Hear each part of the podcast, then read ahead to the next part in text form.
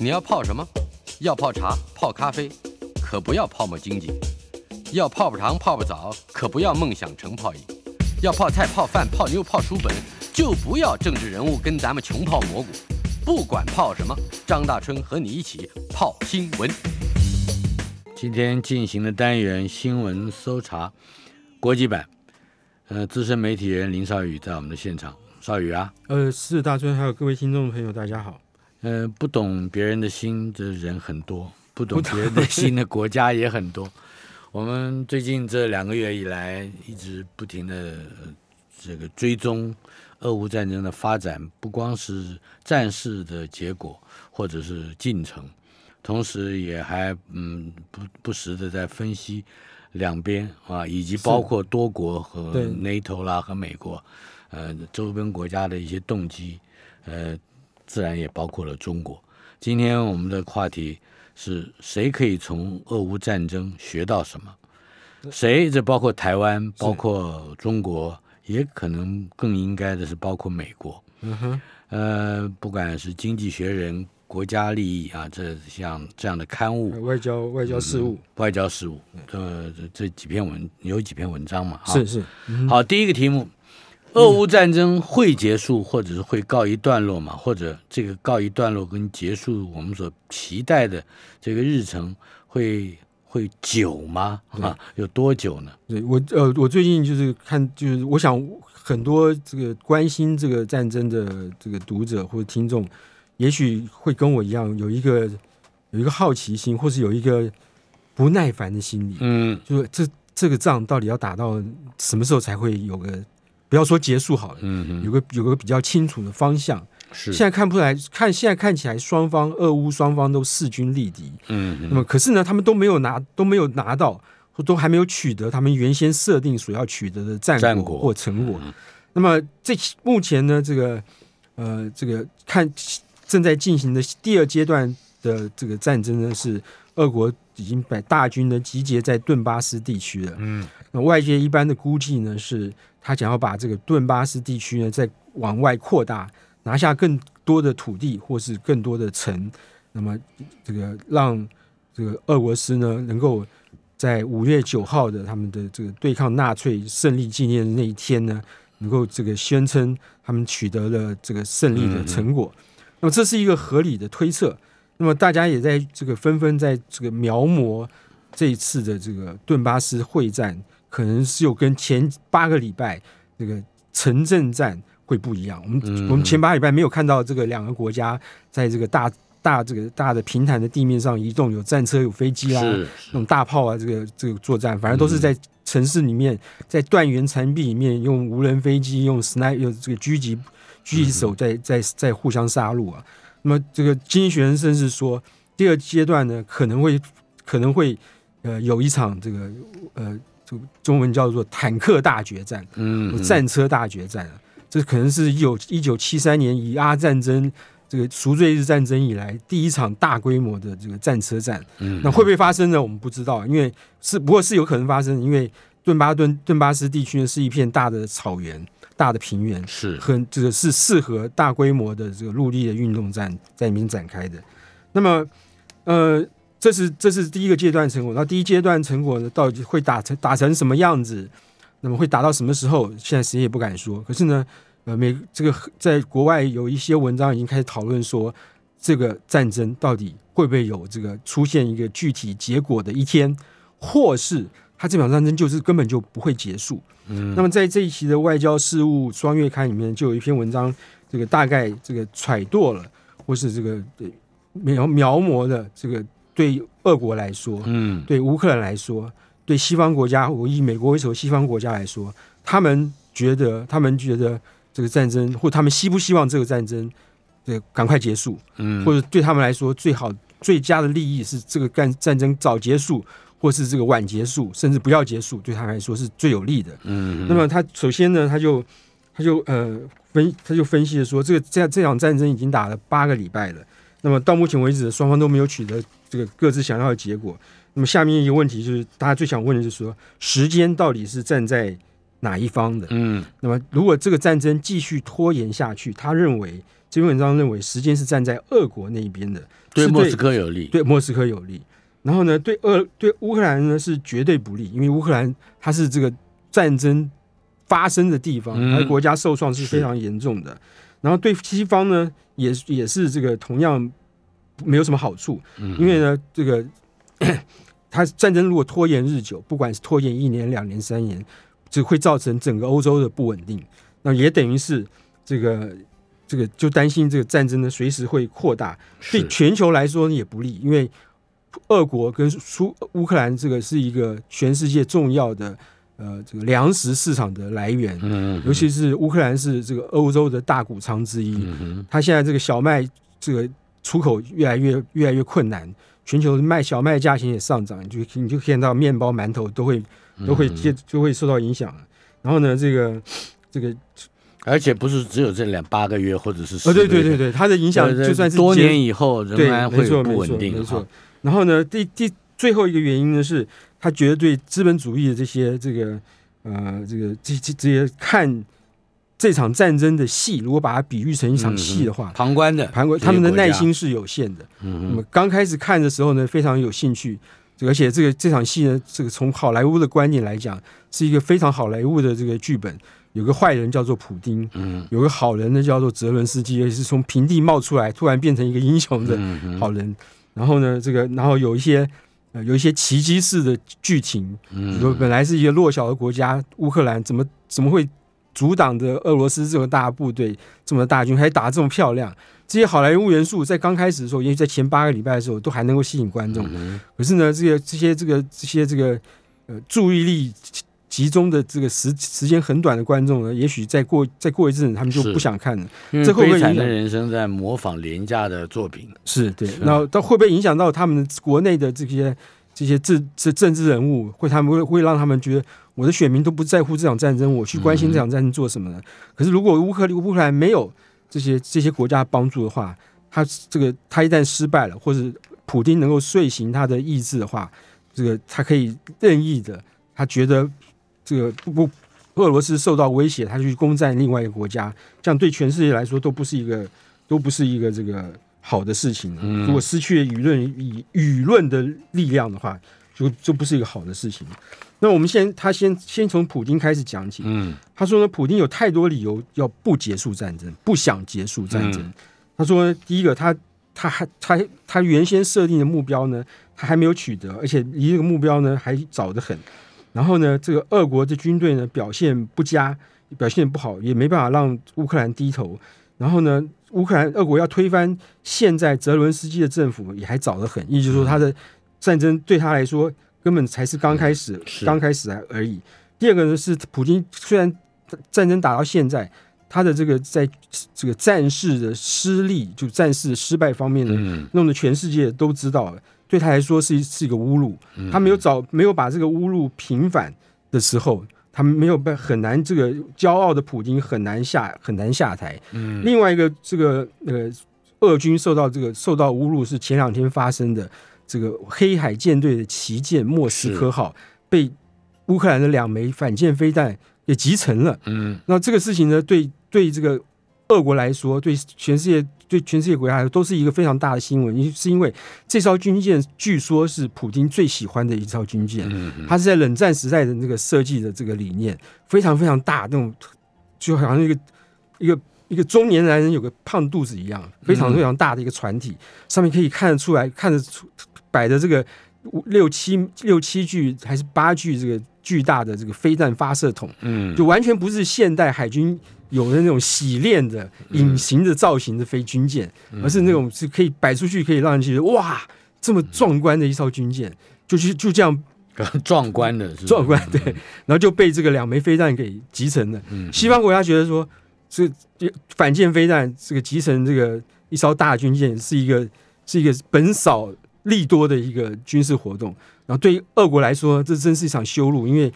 莫斯科号不仅是普京最喜欢，也是整个黑海舰队保存状况这个军力最好的一艘军舰。就这样，巨人被歌利亚，歌人被对对没错没错的 slingshot 给打打倒了。没错。那所以对于这个普京来说呢，这个呃，这个莫斯科号被击沉是另外一个他被羞辱的一个例子啊。嗯，那他前面这八个礼拜已经付出了太多的这个代价了。那么他如果今天他要跟泽文斯基签订一个不管是停火协议也好，和平协议也好，如果他不能拿到他想要的这个这个一些东西，一些换来一些代价，他是所谓他是所谓何来？这就就就是没有道理的事情嘛。对，这是这是他这个不愿意不会说不会不会轻言结束战争的原因。没错，没错。然后呢，另外一方面呢，他青年轻这个要是承认他这个这次搞砸了，草草草的冲签订一个和平协议或停火协议的话，他可能他在国内俄罗斯国内的政治前途也会就此这个倒台。那么。他的政治前途倒台，就大家就就可以就会往回清算他到底做了什么样的错误决定。嗯战略错误就是他在开战之前，他至少跟美国、跟欧盟都还维持着一些还不错的关系。然后呢，俄罗斯的经济也还运运作的还可以。嗯然后乌克兰在那个时候呢，跟俄罗斯比起来呢，它是一个这个刚刚才这个转头去依附欧洲国家的一个一个一个一个国家。嗯内部有很多派系，有亲欧派，有亲俄派。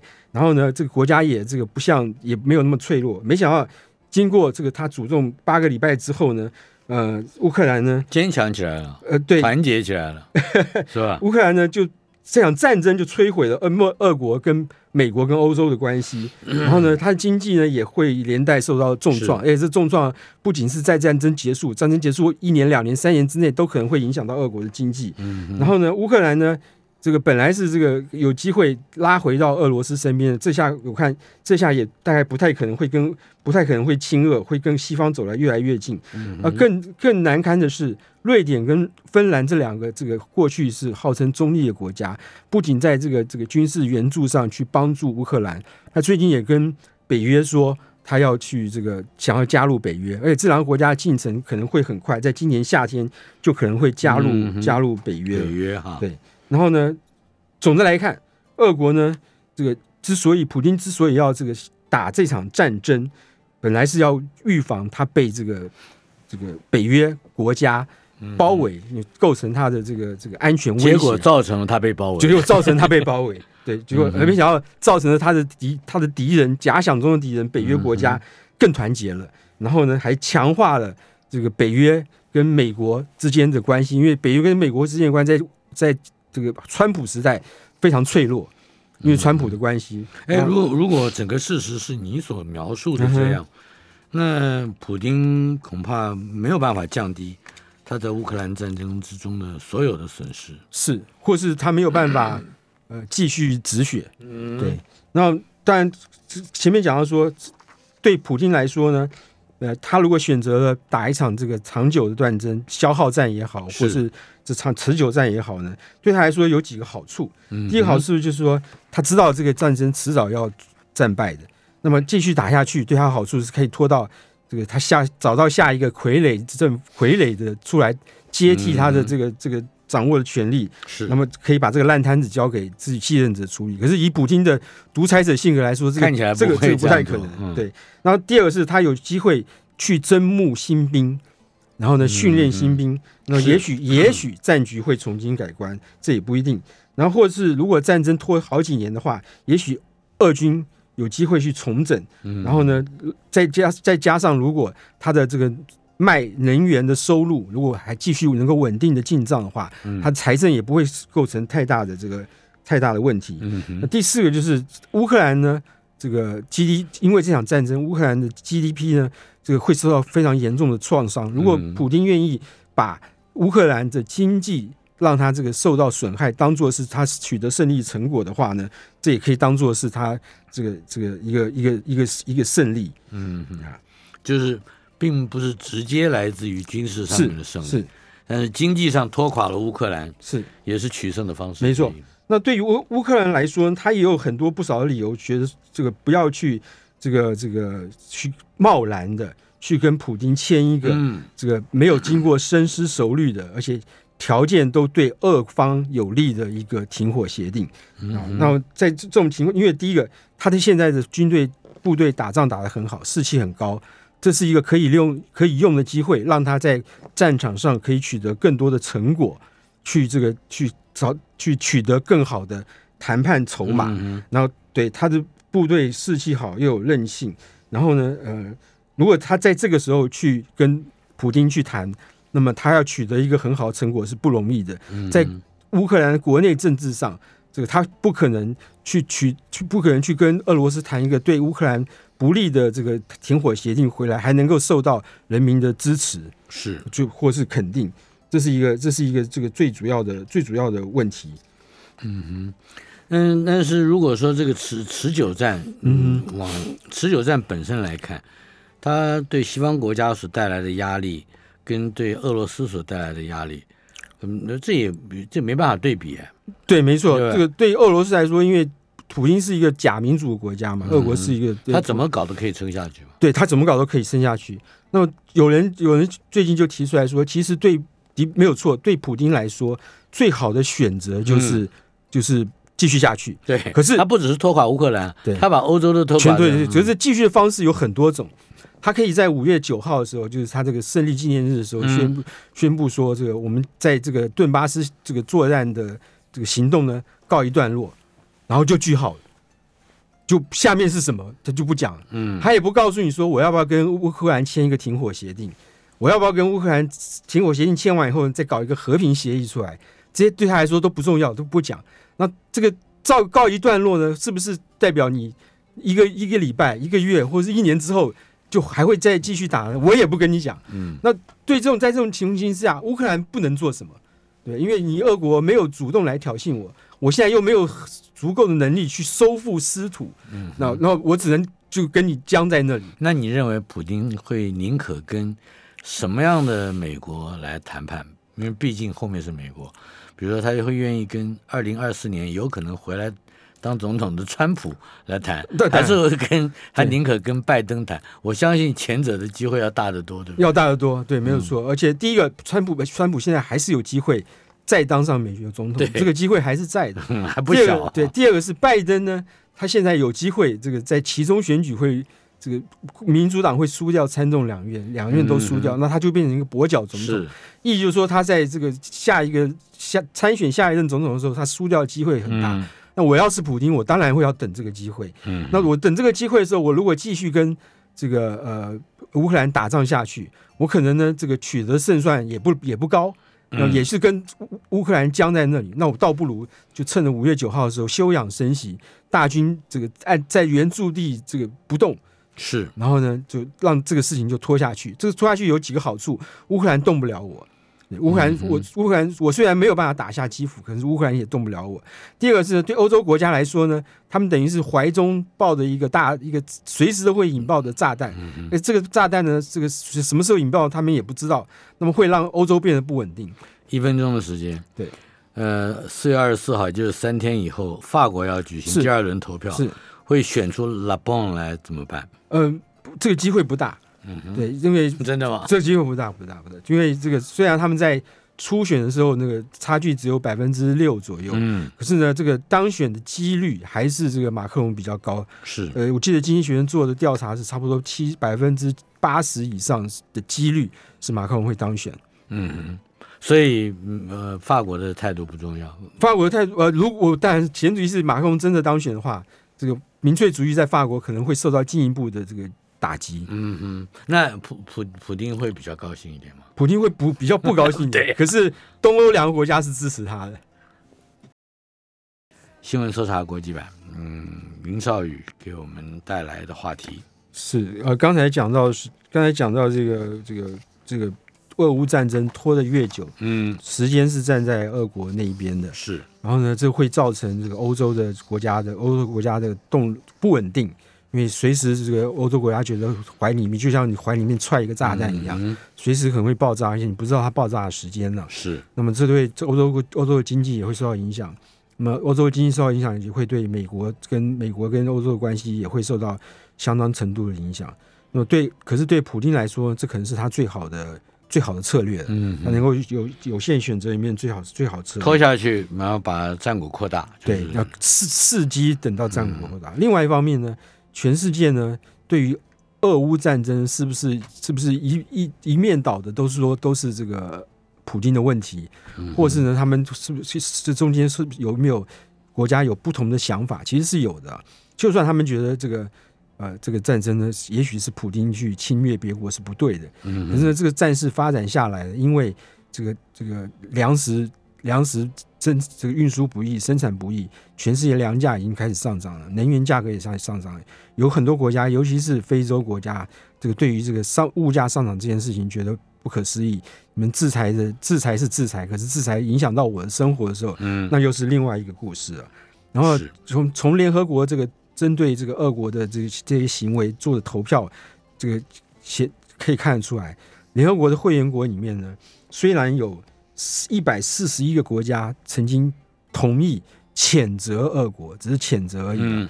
可是呢，真正的去制裁，用具体的行动去制裁俄国的，只有三十七国。嗯嗯。你就可以知道，这个这个这这个这些国家，很多国家是只说不做的。嗯嗯。那这这就看出来，这个呃时间会是会有可能会站在呃普丁的那一方的。嗯嗯。另外一方面呢，普丁他又。欧洲还会有还会因为有这场战争而造成的许多动乱，比如说难民的问题。嗯难民的问题，这个就在如果说在这个这个战事能够在五月九号暂时告一个段落的话，未来欧洲国家要处理难民问题是一个非常非常头大的问题。嗯嗯，就是说一短时间之内。不要说停战了，就算是停战了，难民还不见得能够顺利的回到自己的家乡。我觉得，对他们，如果是我们，如果我们是难民，我会觉得，我出回去以后，我面对又是一个不稳定的社会，因为随时有可能发动战争，因为我我是该何去何从？另外，嗯，我们刚才讲的都是从旁观察俄乌战争的发展，可是到最后，所有的观察都要回到另外一个问题。台湾可以从俄乌战争学到什么？哇，台湾，嗯，这里就有好像有两个 source 啊，对，一个是经济学人的文章，一个是国家利益杂志。我们先讲经济学人文章哈，经济学人这一期呢，呃，做了一个很长的一个大专题，就是台湾可以从俄乌战争中学到这个学到了什么事情。他明一开始就讲说，呃，这个很明显的可以看出来，这个台湾的这个。一般人民、一般民众的民心士气，或是民心就会在思考：这个万一中共来犯台的话，这个他该怎么办呢？嗯，或者他应该这个呃呃，他应该采取什么样态度？他举了几，他举了几个几个例，几个民调的这个这个来作为他的依据。嗯，他说呢，这个呃，当你问民众说，万一中共犯台，你愿意不愿意这个参加这个参这个去做去打仗保卫台湾？那从去年十二月的百分之只有百分之四十的人愿意，看着受到乌克兰战争这个的影响，有百分之七十的人到今年三月的时候，有百分之七十人说愿意，我愿意去保护保护这个作战去保护台湾。那么可那支持疫情疫期延长的人也增加了。嗯，然后呢，认为美国呢未必会来帮忙台湾的人是减少的，从百分之五十五减少到。到百减少了百分呃十二个百分点到百分之四十三，然后呢，剩下呢有不到三分之一的人认为呢，这个台湾呢可以独立不不没有在没有外援的情况之下独立对对抗对抗中中中国大陆，有不到三分之一不到对是这样想，对对对对没错，所以那这是这个 乌乌克兰战争之前跟之后的一个对比。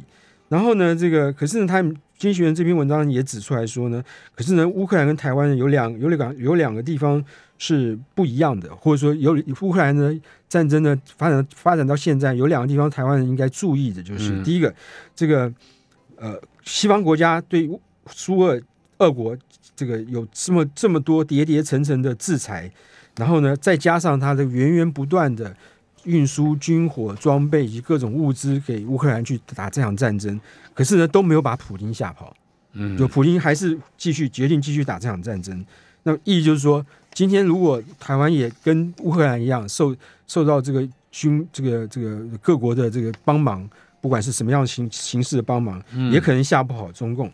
第二个是呢，这个呃，俄国普京的这个核威胁，他就说我们要就警告。请到时候说，如果你们怎么样怎么样的话，我会这个动用核武器。嗯，然后呢，光是这一件就把这个美国给震慑住了。就是美国就是说我不会跟你打一场核武战争。那么同样的，也同样拥有核武的中国，也可能会这个这个事先发出警告，说你们如果介入的话，那么核弹就瞄准的是你们的城市。嗯，那么这个这招也可能是有效的。那么这是个这个是这个这个乌克兰的两乌克兰战争里面得到的两个教训。这两个教训呢，这个呃也可以给台湾参考。对不起，是。呃，乌克兰战争从能够给我们的教教训中，还包括一个速度，是没错没错，或者时间。就是说，中国应该大概它的主要顾虑是让台湾无法组织应对，是，而美国也没有办法有效的、及时的、有效。对，没错没错，就是说，呃，他们讲到这个呃呃，人民中国中华人民人民共和国解放军如果要打攻动台攻攻击台湾的话呢？呃，他或者说台湾跟乌克兰的差别在哪里啊？嗯，他说第一个是乌克兰大，而且在欧洲呢是居于欧洲的心脏位置，台湾小，这个光是国土面积就就就差别的很多。嗯，然后呢，那个台湾的南宫是因为有一个台湾海峡在那边，是。那么这个台湾海峡用芝加哥大学这个现实主义国际关系的理论理论大师叫做米夏摩，他的他的说法就是说，他会这个有一片这个一片水水体水域，嗯，是一个 stopping。Stopping power 就是阻止敌人前，阻止敌人的力量是那一大片海。那么台湾刚好就是这个例子，因为解放军要攻打台湾，最难最难解决的，到现在为止没有找到有效的方法解决，就是这个他如何在这个利用最短的时间，能够非常有效及把大批的兵力渡海送上台湾来。这是一直做不到的。可是呢，同样这片水域对台湾也是会造成一些障碍，就是你今天阻挡了阻挡了敌人。你也同时因为这片水域而阻挡着要来帮你的人，嗯，他们也同样问遇到这个问题，所以这是一个，这是一个，这是一个一一一刀两刃，而且没有人道走廊，对对对，那因为你都是四面都是海，所以所有人都困在困在这个岛上。那那如果你要经济制裁中国的话呢，各国要经济制裁中国会比资金制经济制裁更不容易，因为中国的体量体量比这个体量比这个这个大。呃，这个俄罗斯大得多啊。嗯。那么，呃，经济学人介绍了这个三种三种这个攻台的方式，这三种攻台方式呢，都都有他们各自的缺点。嗯。第一个是用这个导弹或者是炸弹密集的轰炸。嗯。这个这个这种方法好处是会造成伤台湾的伤亡，民众伤亡伤亡惨重，但是呢，不见得会让台湾马上投降。嗯嗯。那。这个也就是说没有办法确定后果，对，没有办法确定后果，他可能会让夷为平地，但是也可能更负隅顽抗。没错，没错。然后第二个是呢，用海空海空军的力量呢包围台湾，就是这宣布说我今天在台台湾海峡周边怎么样的地这个经度纬度，禁止所有的外国这个军用民用的船舰飞机进入。然后就把你活活的给饿死，或是活活的用各种方法不让你有粮食啦，不让你有油啦，有气啊，生存物资就是对，然后让你自进让你自己投降。然后第三种方法就是全面进攻，利用两栖登陆，然后这个在在这个这个运送大批部队这个到台湾来。那这这这这个方法有一个有了几个缺点，第一个缺点是中共北解放军到底有没有那么多这个运输船队，或是这个能够。在短时间之内有这个能量，这个把部队全部运上来。第二个是这样的一个大规模的作战计划，在事前一定可以知道有一些蛛丝马迹可以查询，那么也会让台湾有更充足的时间去准备的。是那。呃，他访问了这个这篇这篇文章，访问了那个华府一个智库，叫做新美国安全中心，他的一个研究员叫 Jacob Stokes。他说呢，有一种方法呢，是台湾可能会面临更可怕的方法，是以上三种方式的这个混合实施。哦，OK，他他的他脑袋中模拟的方式是呢，那个中解放军在台湾海域的周边，不管是哪一边，先举行一个大规模的这个军事演习。嗯，然后呢，军事演习结束以后呢？再把这个军事演习所运用的兵力呢，转为包围台湾，就是宣布台湾是一个禁运的禁运的区域的。然后这时候他就争取到时间了。那台湾这个越弱，这是这段时间里面国力或是这个会衰落，这段时间就是共军可以比较有余裕这个登台的时间。那么这个，然后同时呢，习近平跟国际宣布说，谁来干涉，我就会动用核武。让各各国的各国的这个驰援的部队没有办法，或是不愿意，或是要多想一想才能够才能够这个会来帮助台湾，或者不帮助台湾，让共军又争取到更多的时间，嗯，可以可以渡海，然后只要他一登台，他就可以进行斩首的这个这个军事行动，然后就可以理论上就可以顺利比较顺利的占领台湾，嗯，然后对。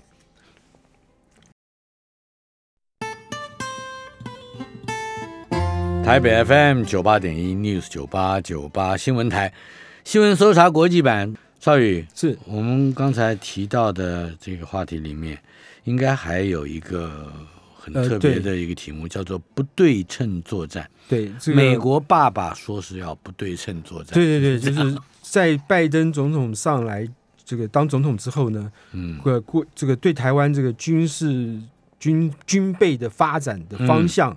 这个指指点点的情形越来越多啊，嗯，也越来越严厉了。不只是指指点点了，还有抓手抓脚。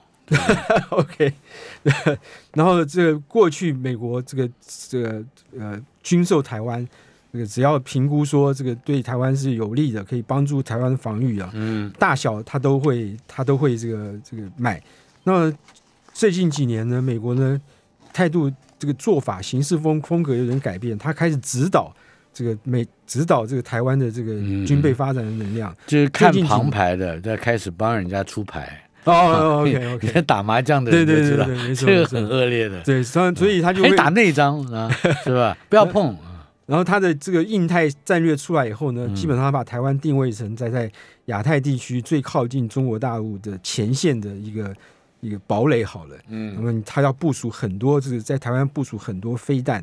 然后呢，就是预防中国这个海军或者空军出第一岛链，我们会是这个第一，这个跟中共或者美国代表美国跟中共交战的第一个第一线的部队啊。那在这种情况之下，他希望发展台湾发展不对称作战，用一些本小利多的这个武器呢，去去对抗中国的这个海军军舰或是空军的战机。比如说，我们上节节目讲到了两颗。两个这个乌克兰的反舰飞弹就可以把一颗一个莫斯科号集成，那个那个付出的代成本实在是根本就无法比较啊。这样讲啊，不对不对称这三个字，呃，我们把它放在乌克兰的大平原的战车上做个比喻。是是没错。那么这个呃，他们访问的这个我们的前参谋总长李喜明啊，李喜明在接受访问的时候，他就拿这个战车做比喻。他说呢，这个呃，如果说今天乌克兰只有战车，那么他能不能跟俄军作战？他说呢，就这样比好了。如果今天乌克兰有一千辆战车，嗯，啊，以俄国的这个这个国家的实军队军队实力，说他可以拿出一万辆战车跟乌克兰作战，这样的比喻应该不会大致不会太差。嗯，那那那这那这样子的话，你觉得谁会赢？是一万辆战车会赢，还是一千辆战车会赢？那再从另外一个角度来看，那么如果今天这个俄国的一万辆战车碰上的不是乌克兰的一千辆战车，嗯，而是乌克兰的十万枚这个反战车飞弹，嗯，你觉得哪一个地方哪个哪一方会赢？嗯，那么为什么他提出这个反战车飞弹？因为这个这个俄乌战争这次一新一开战时候呢，包括美国跟英国都提供了大量的反战车飞弹给乌克兰，嗯，而且呢，乌克兰呢运用这两型反战车飞弹呢运用的非常好。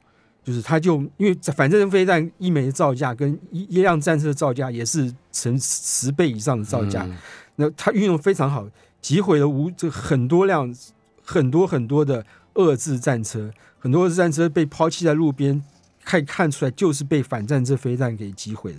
那在这种情况下，李启明就用这个例子来说，这就是不对称战争的优势跟好处。嗯哼，但是呃，对于台湾来说，不对称作战。还有哪一些其他的？对，浅舰是另外一个争议的焦点了。就是说，我们现在浅舰已经正式正在浅舰国造，自己在造了。对，是台船在负责。那不姑且不论这个这里面的风风雨雨啊。那么，我今天看到一个新闻是说，呃，美国前国安会的副副国安顾问，他这个现现在在智库做事，学校这个大学校教育机构做事，叫麦艾文呢。他在是在接受访问说过时候说过一句话，他说很多高科技的武器在作战的时候就会很很快被摧毁，或是呢，他根本就没有办法发挥效用。嗯，他说呢，他举个例子，他说台湾现在要造造这么多造这这么很多艘潜舰，他说，一旦这个在战争的时候，台湾把这些潜舰部署到这个战场去，美国海军可能会跟中台湾中我们的海军说，你不要部署这些海，不要部署这些潜舰，免得我们把你误认为是中国大陆的潜舰。美国会那么差吗？对，这明明是危险起。对对对对对，这个不可以国建国造。美国绝对不会这么差的，就不可能会。但是他说，你如果 如果对对部署了你的这潜舰，我们就会打你。所以这话这话实在是讲的太诡异了。我实在很想去找人出，请去请人去间接问一问，这话英文是不是变了？对对？英文是不是改变？这是什么意思？对啊，所以。这是一个有非常有趣。另外一个，这个在讲到台海、台海、台海这个跟这个乌克兰战争的对比的时候，有一个不同的地方是美国的态度啊。那么，因为美北约是美国在重要在在欧洲地区唯一一个重非常重要的这军事同盟。那么，它是一个三十个几个国家集合起来的，嗯，加这个以美国为具具体的这个这个这个一为首，而且它有它这个美呃北约的宪章里面有规定。就一国受到攻击，就等于是所有北约的成员国都受到攻击，要一体的，大家要一起一起的去防卫。嗯，然后呢，在过去呢，川普时代呢，这个对北约嗤之以鼻。那拜登上台以后呢，完全改变这个态度。因此，那加上这次的乌克兰战争呢，让北约跟美国又更加团结起来。拜登总统也说呢，呃，信誓旦旦说呢，北约呢，这个一体防御的这个这件事情呢，是是是一个 sacred obligation，是一个神圣的责任。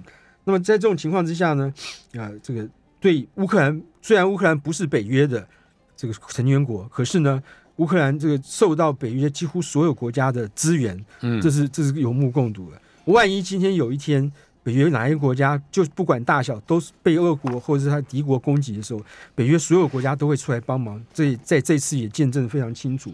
可是呢，美国在亚洲没有一个像北约这样子一个集体的安全组织的一个一安全。负责安全事务的组织，美国在亚洲只有跟各国各自签订的安全条约或是安全协定，比如说美韩的啦、美日的啦、美菲啊、菲律宾啊等等的，或是他跟泰国有签这个军事演习的协定啊等等，它都是个别的。就像这个这种情况呢，就像是一个。一个车轮，美国是在中间那个车轴，然后外面伸伸出去那个浮跟凑，就是他跟各国签订浮凑的对关系，对，他就他就是跟各国的安全协定。那台湾不可能跟美国签这个任何的联协防协防条约，或是因为台或因为台湾跟美国没有外没有正式的外交关系，那么唯一依靠的就只有一个台湾关系法，里面有对台湾的安全有一些模糊的讲法。他们讲法是说。这个万一台湾在遭受到非和平的手段威胁的时候，美国是予以严重关切。可是呢，严重关切是如何的严重法，你才会来关切，以及你又怎么样关切法，你才会表现出你的严重，那都是都没有谈的。那么就跟都是模糊的，对，都是模糊。那跟这次在这个呃欧洲战场乌克兰战争上面，美国采取战术战略清晰，以及在跟这个台湾台湾台海战争的时候。或台海遭受危机的时候，美国采取战略模糊，这是两个完全不一样的操作方式。嗯嗯。不过我们还会再带到一个结论，那就是乌克兰这一次的 对俄的这个抗抗抗抗争啊，带给台湾的真正启示是什么？还是带给美国又有什么样的？对，这个这这个这一期的这个呃国家利益杂志，它看。刊出一刊出了一篇文章，就是有一个前中央情报局的分析情报分析官员，他现在也在智库做事，写了一篇文章，就是说乌克兰带给台湾的启示，或者带给北京的启示都没有乌克兰带给美国的启示来的重要。嗯，因为美国过去这个口口声声说这个俄国这次侵略这个乌克兰。要么就是暗示是普京的这个，或是俄国普京领导的俄罗斯的帝国主义；要么就是暗示是普京个人的野心或者他的不理性造成的。完全不提美国跟西欧国家在过去二十几年来，这个缓缓的进以蚕食的方法去这个把北约往东边扩张，让苏俄国感觉到他国家受到威胁的这个这个这件事情。而且普京呢，在二零一四年的时候也。曾经利用这个这个呃警告过警警告过克里这个进攻克并吞克里米亚的方法，去这个警告各国说，这我爱担心的安全就在这里，我只要我要的只是乌克兰不参加北不参加北约，然后可是北约呢就给普京一个糊弄回答说：“哎，不会了，不会了，他现在不会加入，几年之内都不会。原因是因为他资格还不够，条件还还不够成熟。可是普京要不是这个，他是要你不承诺绝对不能让乌克兰加入。然后这个这个这个要求被忽视以后呢，他就这次就这是他这次这个这个大举动兵的重要理由。同样的，在台湾。”中共过去也三方两次警告说，我们的基，我们双方台海安全的基础是一个中国。我看到你正在掏空一个中国，嗯，如果继不继续继续这样下去的话，台湾会，我就被迫我必须要动武去攻去攻击台湾。美国到目前为止也是采取不闻不装聋作哑的态度。美国人应该弄清楚一件事情，就是中到目前为止。中国还在寻找不打台湾的理由。对对对，没错没错。你不要是给他来 来打台湾的理由。对，美国人要弄清楚这一点，这是乌克兰战争最有效的或者是最重要的宝贵的教训。是。